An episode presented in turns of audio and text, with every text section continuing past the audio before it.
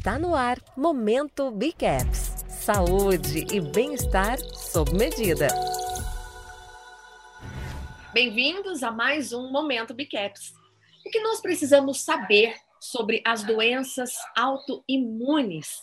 Quem vai contar para a gente é a nossa convidada, a doutora Thaís Perlingeiro. Tudo bem, doutora? Tudo ótimo, gente. Um prazer estar aqui com vocês. É, o que eu puder ajudar, estamos aí. Obrigada pelo convite, viu? Doutora Thais, para a gente começar, o que é uma doença autoimune? Bom, assim, para facilitar né, um pouco o entendimento aí de quem está vendo, de quem vai ver. Bom, a doença autoimune é nada mais é o que? São os anticorpos, né, que são células de defesa do nosso corpo, que começam a atacar o nosso próprio corpo, tá? Isso pode ser disparado por outros, por algum mecanismo viral, bacteriano, por um mecanismo de estresse. Então, é isso, é uma célula de defesa que passa a não só atacar né, patógenos que a gente fala externos, mas também atacar o nosso próprio corpo. Caramba, é, a gente tem ouvido muito falar nisso, né? E Sim. a nossa produção levantou aqui é, uma informação. É, existem mais de 50 tipos de doenças autoimunes, é isso mesmo, doutora? Sim, existem muitas doenças autoimunes, né? Hoje a gente pode ver assim, muitas pessoas até têm contato, né, com doenças de tireoide, por exemplo, tireoidite de Hashimoto, doença de Graves, diabetes tipo 1 é um exemplo, artrite reumatoide, né? Doenças reumatológicas, esclerose múltipla, lúpus, todas essas doenças são doenças autoimunes, né? E muitas pessoas não sabem que, que é por esse mecanismo, né, de, de reação do anticorpo, então, assim, dentre todas essas, assim, eu acho que as mais conhecidas, né, pelas pessoas são, são essas e, e outras, né? Mas as da tireoide, principalmente, acho que a gente tem falado bastante aí. E seriam assim, mas é, tem uma lista enorme. Eu não sabia que tireoide fazia parte né, desse grupo de doenças autoimunes. Sim, Sim, por isso que eu acho interessante falar, né? Porque tem muita gente que acha que é só lúpus, é as doenças reumatológicas, né? Esclerose múltipla. E assim, até outras doenças, por exemplo, Alzheimer, a gente está olhando agora como uma doença autoimune também, né? Nossa. Então, doenças que a gente não achava que tinham mecanismos de, de ataque de, do anticorpo, né? Do nosso corpo, é, já, a gente já está vendo como, como sim, como uma doença autoimune. Até o próprio autismo está sendo visto como uma doença autoimune. Então, tem outras doenças né, que a gente está começando a falar aí que muita gente não tem conhecimento. Verdade. E os números têm aumentado nos últimos anos? Como é que Olha, é, doutora? Tem aumentado progressivamente, né? A gente aí, assim, a gente fica até buscando causas, mas é com certeza, né, as maiores causas associadas são estresse, né, que está cada vez mais difícil, principalmente agora em tempo de Covid. Então, muitas pessoas, até pela própria doença, pelo vírus e pelo estresse do momento, pelo confinamento, né, acabaram desenvolvendo. É, os agrotóxicos são, são né, substâncias aí que a gente fala muito também, que são disruptores endócrinos, que eles entrariam nessas glândulas e provocariam uma reação né, do próprio corpo. É, e, outra, e alumínio, enfim, né, é, outros metais pesados. Então, sim, as doenças têm aumentado de forma progressiva. Falando aí nos agrotóxicos, né? O Brasil, infelizmente, é campeão, sim. assim, né? Então, campeão. pesquisar, né? Um, uma feirinha, uma hortinha orgânica, ou até mesmo cultivar uma hortinha dentro de casa, né, doutora? Com certeza, com certeza, tá? Porque isso a gente está no caminho contrário, né? O Brasil. É, Enquanto a Europa aí avança, né, para eliminar, né, a Austrália, enfim, aqui a gente infelizmente está no caminho oposto. Pois é. Bom, os sinais e sintomas de doenças autoimunes podem ser facilmente confundidos com outras doenças, doutora Thais? Olha, sim, tá? Às vezes é assim, os principais sinais né, que as pessoas têm que ficar de olho são muita fadiga, né? Que muitas vezes é até confundido com a própria depressão, né? Então, é, a pessoa não tem energia para nada, sabe? Dorme bem, mas mesmo assim acorda cansada, dores na articulação, né? Dores no, nos músculos, né? Então, aquela dor no corpo que a gente chama de mialgia, né? É bem característica. Às vezes é dor de cabeça crônica, né? Que assim, não passa com nada, e aí a pessoa procura um médico, procura outro, E assim, às vezes a pessoa é até taxada de maluca, né? Que a gente fala assim, ah, olha, isso é uma doença psiquiátrica, você precisa tratar. E assim, a pessoa tem uma doença autoimune, né? Ela precisa ser abordada de uma outra maneira. Então, é, esses são os principais sintomas, tá? Assim, e aí, né, de acordo com uma doença ou outra, pode aparecer assim, embaçamento visual, zumbido no ouvido, né? Então, assim, muita contração muscular. Então, são sintomas que vem muito, às vezes, a pessoa, ah, tô estressada. Então, o diagnóstico, ele demora muito para ser feito, sabe? Pode Porque, além dos médicos... É, é, exato. Além dos médicos, às vezes, também não escutarem com tanta atenção o paciente, né? Assim, negligenciarem esses sintomas, falar, ah, isso é estresse, isso é depressão, enfim, vai para o psiquiatra. Então, é isso, a gente tem que prestar bastante atenção, porque é muito sério. E pode aparecer em qualquer idade, doutora? Qualquer idade, tá? É, eu até tenho acompanhado muitas crianças com, desenvolvendo diabetes tipo 1 Nossa. e algumas até pós-Covid, tá? É, então, sim, pode aparecer. Por exemplo, doenças de tireoide podem aparecer em crianças, tá? Então, não é uma doença típica de adulto, né? Pode aparecer sim, né? Num período, às vezes, bem pequenininho, assim, né? A gente já pode ver crianças de três anos, né? Com doença autoimune aí, diabetes tipo 1, então, com menos de dois anos. Então, sim, a gente tem sempre que ficar atento, porque não tem uma idade específica, tá? Algumas são mais relacionadas a mulheres, né? O sexo feminino, é, são mais, é, assim, mais predominantes no sexo feminino, mas no geral, assim, a distribuição tem sido bem bem parecida, sabe, nos sexos e, e idades. Claro que a idade adulta predomina, predomina mais, né? Mas na infância a gente também tem que ficar atento estava comentando agora há pouco, né, sobre a importância do médico, né, ter essa atenção especial para conseguir fazer o diagnóstico correto, né? Quais são os exames Sim. que o médico se utiliza para fechar esse diagnóstico?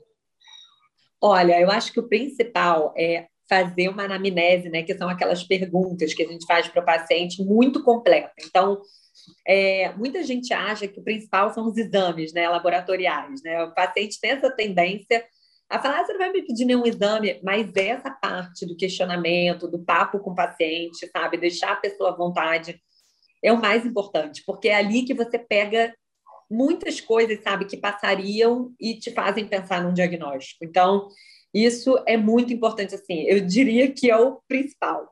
E aí sim. Tudo, né, doutora? Claro, porque o exame laboratorial, é, é, os exames que vão vir, muitas vezes eles só confirmam a hipótese diagnóstica, né? Eles não, eles não trazem para a gente assim, ah, por exemplo, se você tem um sintoma hoje, você vem me relatando um sintoma e eu peço um exame seu e ele não está ali presente, né? Não vem um marcador positivo, isso não quer dizer que você não tenha, principalmente nas doenças reumatológicas, sabe? Então, sim, tem como a gente confirmar, né, com exames de imagem, com exames laboratoriais, só que isso não fecha para gente. O que fecha é a consulta clínica, é a conversa com o paciente, sabe? Então, o laboratório ele só vem como um a mais. Entendi. Bom, Doutora, você estava falando agora há pouco sobre o estresse, né? Então vamos, vamos enfatizar essa parte, né? Porque olha Sim. como o mundo está estressado, doutora. Nossa, Sim. meu Deus, infelizmente, né? E com o home office, eu percebi que no começo todo mundo deu aquela recuadinha, mas depois começou aquela bagunça. As pessoas estão trabalhando de manhã, à tarde, à noite, de madrugada, Sim. sábado, domingo, e isso pode ser um gatilho, né? Claro. Olha, o estresse, né? Ele, a gente fala assim, né? O estresse ele não é só o estresse físico, esse estresse que a gente sente do dia a dia.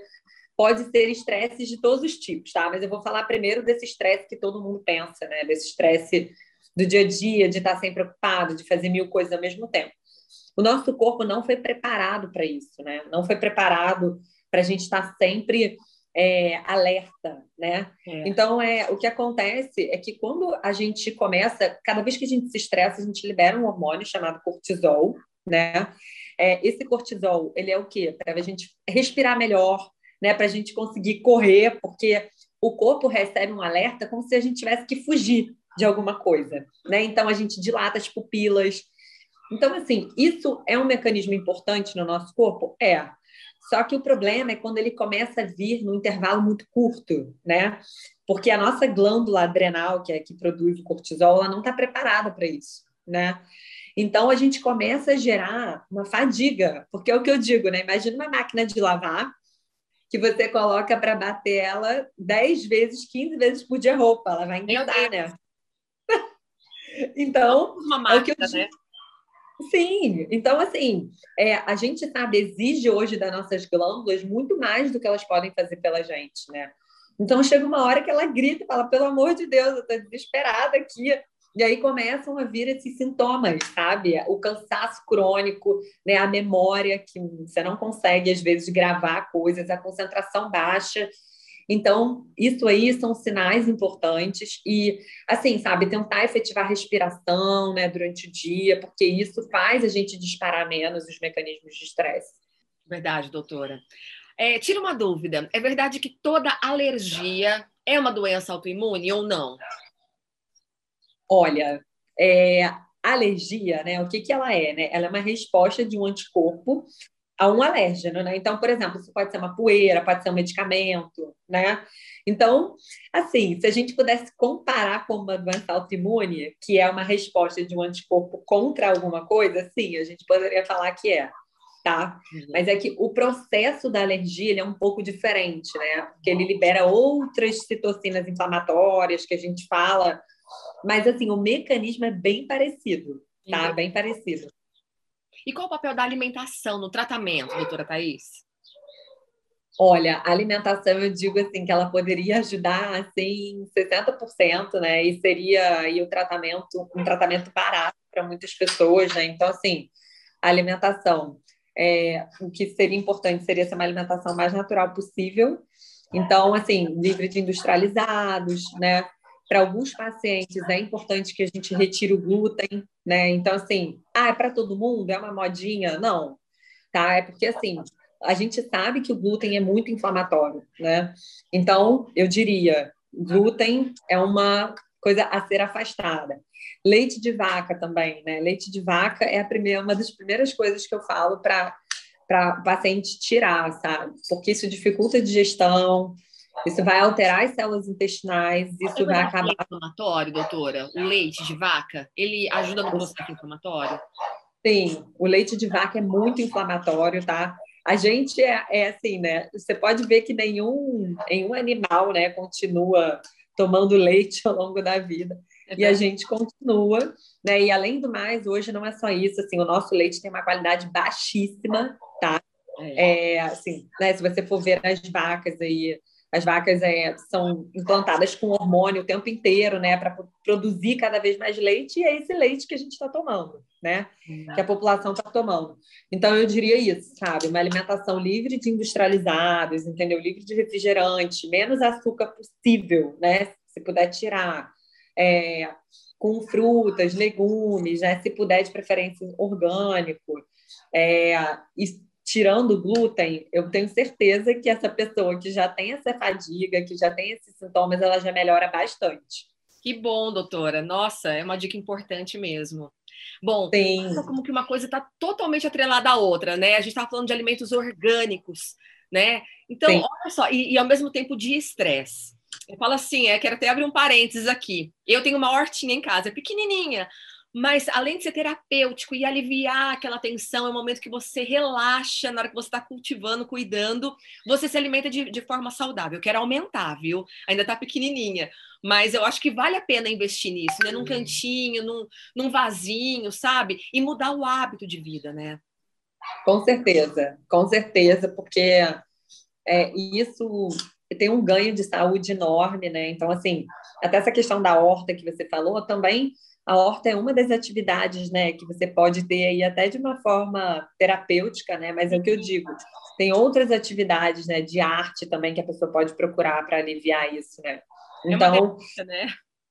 Né, com certeza. E a horta você reúne os dois, né? Porque você está é. conseguindo, é, na verdade, plantar o que você vai comer, né? E você tem certeza que aquilo ali não está contaminado.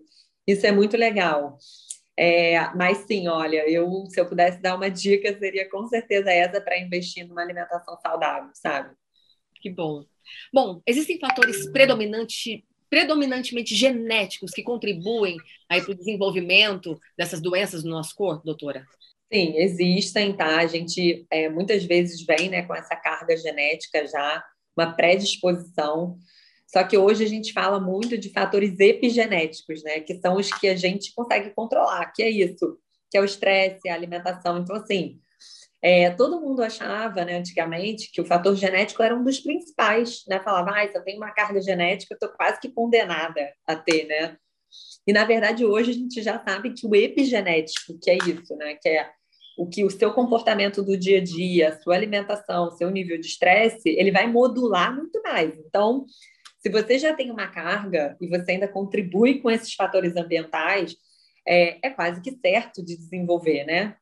Mas a genética, sim, contribui, tá? Em algumas doenças ela é bem né, forte, mas eu diria que se você tiver hábitos no dia a dia saudáveis, essa genética, ela, assim, dificilmente ela se expressa, tá? Ou então ela fica um pouco mais, assim, quietinha ali na dela. E existem coisas que a gente pode fazer também para evitar, né? Então, é, suplementação, se o paciente não, não consegue comer bem, né? Não, não tem assim, ah, olha, eu corro muito, né? Eu vivo trabalhando, eu não consigo. Mas hoje a gente tem acesso a suplementos, sabe? Esses suplementos estão cada vez mais acessíveis para todo mundo, até financeiramente, né? Suplementação, você diria que é fundamental? Olha, a suplementação, eu diria o seguinte, que é muito difícil, é quase que fundamental, porque é muito difícil hoje a gente pegar um paciente que ele é, consegue ter os macro e micronutrientes todos, sabe?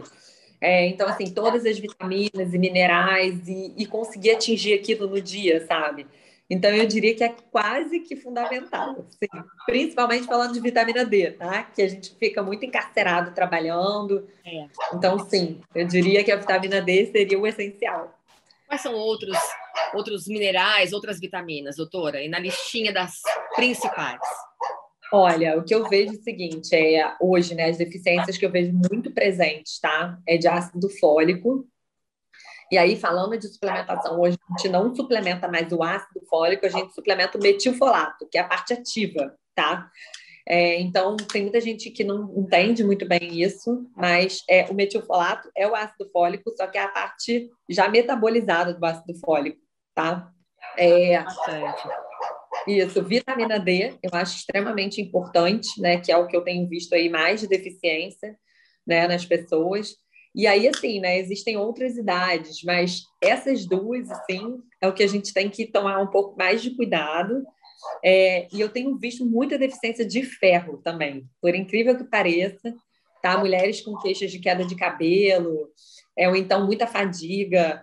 Quando a gente vai olhar para o estoque de ferro, é um estoque baixo, e aí a gente vê justificativa para aqueles sintomas, sabe? E as, e as dosagens são sempre individuais, né, doutora? Tem individuais e assim, ah, então a partir de hoje vou tomar isso tudo. Não, não é assim, né? A gente tem que direcionar, é, ver qual é a dose para cada paciente, ver se tem indicação, né? Porque assim, ah, hoje vou começar a tomar ferro, não é assim, né? Então, é, isso é, é bem importante que seja visto, né? E não seja ignorado pelas pessoas, né? Doutora, é importante a gente é, entender, eu acho, né? Se conscientizar e mudar o estilo de vida né? Consultar Isso. sempre um médico, né, para entender o próprio corpo, fazer esse bate-papo que você comentou no começo do nosso vídeo, né, e mudar e criar bons hábitos, né, fazer uma suplementação bacana, né? Sim, é, olha, é assim, atividade física também, né, é um fator bem importante. Hoje a gente vê muita gente sedentária, né, sem fazer nada. Você vê a pessoa no dia não deu nem 10 passos, né? Foi principalmente de home office. A pessoa vai para a é. cozinha, vai para o quarto. É, né? o office reforçou isso, né, doutora? Sim, então atividade é muito importante, física, né? E aí, assim, ah, não, mas eu não tenho dinheiro para academia, mas hoje a gente tem coisas que dão para fazer em casa, com o peso do próprio corpo, né? É, alimentação, né, que a gente já falou, é, hidratação é muito importante. Então, tem pessoas que não bebem uma gota de água, por exemplo, tomam refrigerantes o dia inteiro e acham que estão tomando líquido, né? Estão tomando, né? Então, isso é outra coisa bem legal da gente enfatizar aí. É, evitar né, esses industrializados todos, é, tudo que eu falo que faz barulhinho, pacotinho, né? Então, isso é, eu falo, faz barulhinho, foge, né?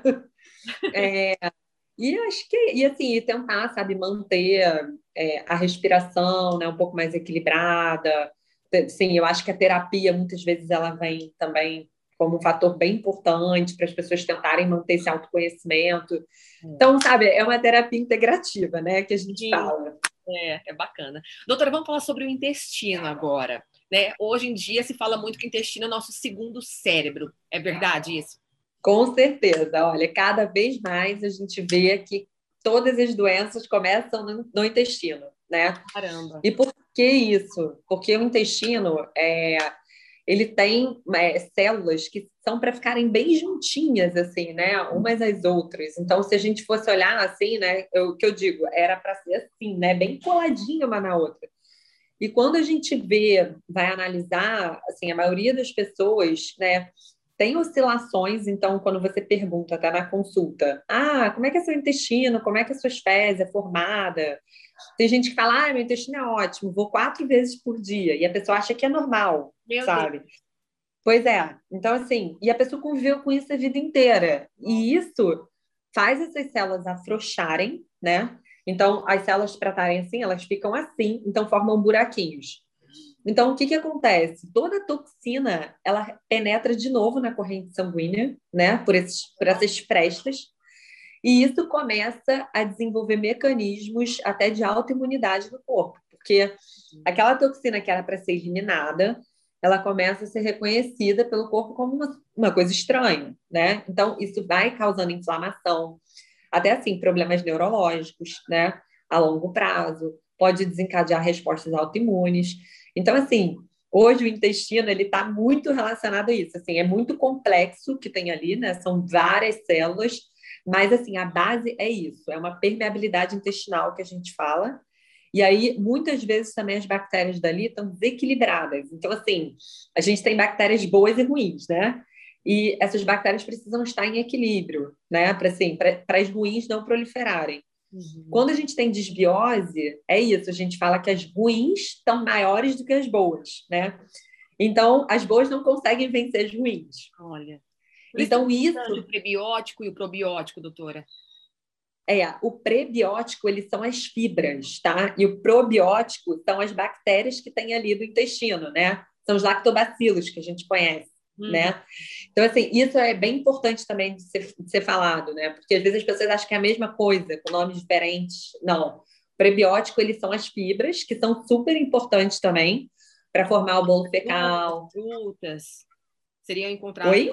As fibras, né? Que são encontradas nas verduras, frutas. Sim, sim, verduras, verduras, frutas, né? Mas assim, para pacientes também que não têm essa ingestão, hum. né? É, a gente tem alternativas, né? De introduzir fibra, né? Hoje a gente tem vários tipos de fibra, né? Tem nulina, é, então tem fibras até é, sim, que a gente consegue achar no mercado. Se a pessoa não consegue ingerir pela, pela alimentação, né? Que assim é, seria o, o, o melhor dos mundos, né? Ingerir pela alimentação, mas esse não é muito o, o cenário real, né? Mas sim, então, para quando a gente tem essa desbiose, é muito importante a gente diminuir, né, essa, essa assim, melhorar essa barreira intestinal, então botar as células bem juntinhas e dar lactobacilo para esse paciente, para depois a gente pensar numa suplementação vitamínica, sabe? Porque senão a gente fica dando vitamina e isso vai vazando, né? E aí a pessoa não entende por que, ela não está melhorando. Mas se ela tem um intestino que está vazando, aquilo ali é como se fosse. Vai, assim, era para ter uma melhora de 100%, vai ter uma melhora de 20%, de 10%, né? Então, sim, hoje o intestino. Né? Para o intestino, né? Perceber, né? E como a gente percebe, doutora, que o intestino da gente está saudável? Olha, primeiro de tudo, né, ver assim, se o intestino funciona todos os dias, né? Porque tem gente que fica dias sem ir no banheiro, fala que acha que é normal. Então, regularidade intestinal, né? Depois a gente tem que ver o seguinte, se é fezes formada, ou seja, não é muito pastosa nem líquida. Então, assim, o ideal é que as fezes saiam sem dificuldade, tá? Então, que seja fezes formada, tá? Ah, é, só sai bolinha, ou então só sai pastoso, tá errado, tá? Não é para ser assim, né? Ou então, assim, a pessoa, ah, não, quando eu, às vezes fica presa, mas depois solta e tudo bem. Não é para ficar assim também. Isso é uma alteração, tá? Então, é, a maioria das pessoas tem isso. Tá? É normal que, em algum momento, por exemplo, tomando um antibiótico ou às vezes um remédio, isso aconteça, porque isso vai gerar desbiose, mas se isso é uma coisa presente no dia a dia, tem sim que se preocupar, tá? Entendi, doutora. Algumas pesquisas demonstram que o canabidiol, né, como a gente conhece, possui propriedades anti-inflamatórias. É verdade isso, doutora Thais? Sim, canabidiol hoje está sendo cada vez mais falado, assim, e eu fico cada dia mais apaixonada por, pelas pesquisas, né, pelo canabidiol. É, o canabidiol, ele é uma extração né, da planta da maconha, né, então, quando a gente fala, assim, é, do canabidiol em si, né, a gente fala mais do CBD, mas existe também o THC, né, que vem da planta, e existem outros canabinoides também, né, mas o, o mecanismo anti-inflamatório dele é muito potente, porque assim, ele é considerado hoje é, um homeostático. O que, que é isso? É um equilibrador. Olha. Então, por exemplo, se você tem um mecanismo né, é, de ataque autoimune, por exemplo, ou de uma inflamação ativa, ele tende a levar o seu corpo para o equilíbrio. Mas é claro que associado a outras medidas, né? A uma dieta anti-inflamatória, né, a medidas no dia a dia de prática de atividade física, ele não é nenhum milagre, né? Tem que ser um conjunto, então, assim, né, doutora? Claro, claro, tá? Então, assim, não é, é que muita gente fala, ai, nossa, vai ser igual anti-inflamatório, né, esteroidal, por exemplo, que tem na farmácia. É, não é, né, assim, ele vem equilibrando o corpo, então, assim, ele tem uma ação até relativamente rápida, às vezes em uma semana, 15 dias, a pessoa vê né, que está tendo melhoras muito positivas, mas precisa ser associado a uma dieta anti-inflamatória. Precisa, tá? É um conjunto completo, né, doutora? Não dá para achar que é um remédio milagroso, né? Uma fórmula milagrosa, né? É um conjunto Sim. de atividade física, é mudança na alimentação, de pensamento, Sim. né? De hábitos, né? Isso, com certeza. Doutora, para a gente finalizar, qual é o seu conselho para quem está assistindo a gente, né? Para finalizar, fechar esse assunto aí das doenças autoimunes. Gente, primeiro de tudo, assim, né? Se interessem pela saúde, pela sua própria saúde, que eu acho que isso é muito importante, né? Esse autocuidado, que muitas vezes ele é deixado de lado. Então, assim, é, preste atenção no corpo para ver sintomas, né? Para ver se existe, existe alguma coisa que te incomoda, existe alguma coisa que sai da normalidade.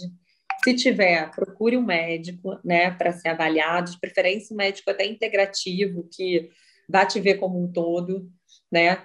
É, antes de ir nessa consulta, faça uma listinha de sintomas, porque muitas vezes isso voa durante a consulta, né? É, e antes de ir na consulta, já começar a fazer uma alimentação mais saudável, já começar a afastar os industrializados, né? já começar a ter um hábito de vida melhor, um sono é, num horário mais, assim, num horário mais cedo, né? Começar a ter essa limpeza do sono também, né? Para que esse sono seja reparador. Então, isso é muito importante. Eu acho que alimentação, atividade física, né? Se interessar pela sua saúde e procurar um médico para te ajudar, depois um nutricionista, acho que seria bem interessante. Doutora Thaís, te agradeço muito por esse bate-papo. Foi uma aula para a gente, viu? Muito obrigada ah. mesmo. E já fiquei o convite para participar outras vezes. Obrigada, viu? Muito obrigada a vocês aí pela oportunidade também, tá bom? Fico disponível. Um beijo, doutora. Obrigada. Tchau, tchau. Um beijo, viu? Tchau, tchau.